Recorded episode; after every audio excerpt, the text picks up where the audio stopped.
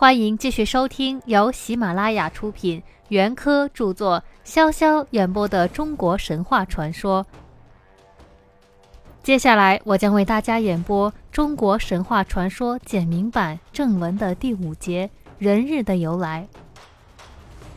除以上所说外，还有一个没有主名的造物主，也值得提出来谈谈。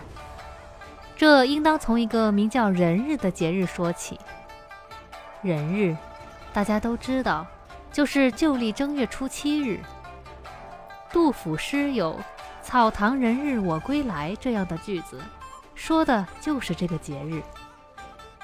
但何以正月初七日叫人日呢？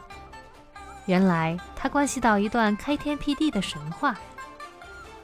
据说，在天地初开的时候，某个没有主名的造物主。在正月一日那天造作了鸡，二日造作了狗，三日造作了羊，四日造作了猪，五日造作了牛，六日造作了马，七日造作了人。这就是正月初七日叫人日的来由。这个没有主名的造物主，他的形式和功绩很有点类似旧约创世纪。所说的耶和华，可惜古书的记载实在是过于简略，其详已不可知。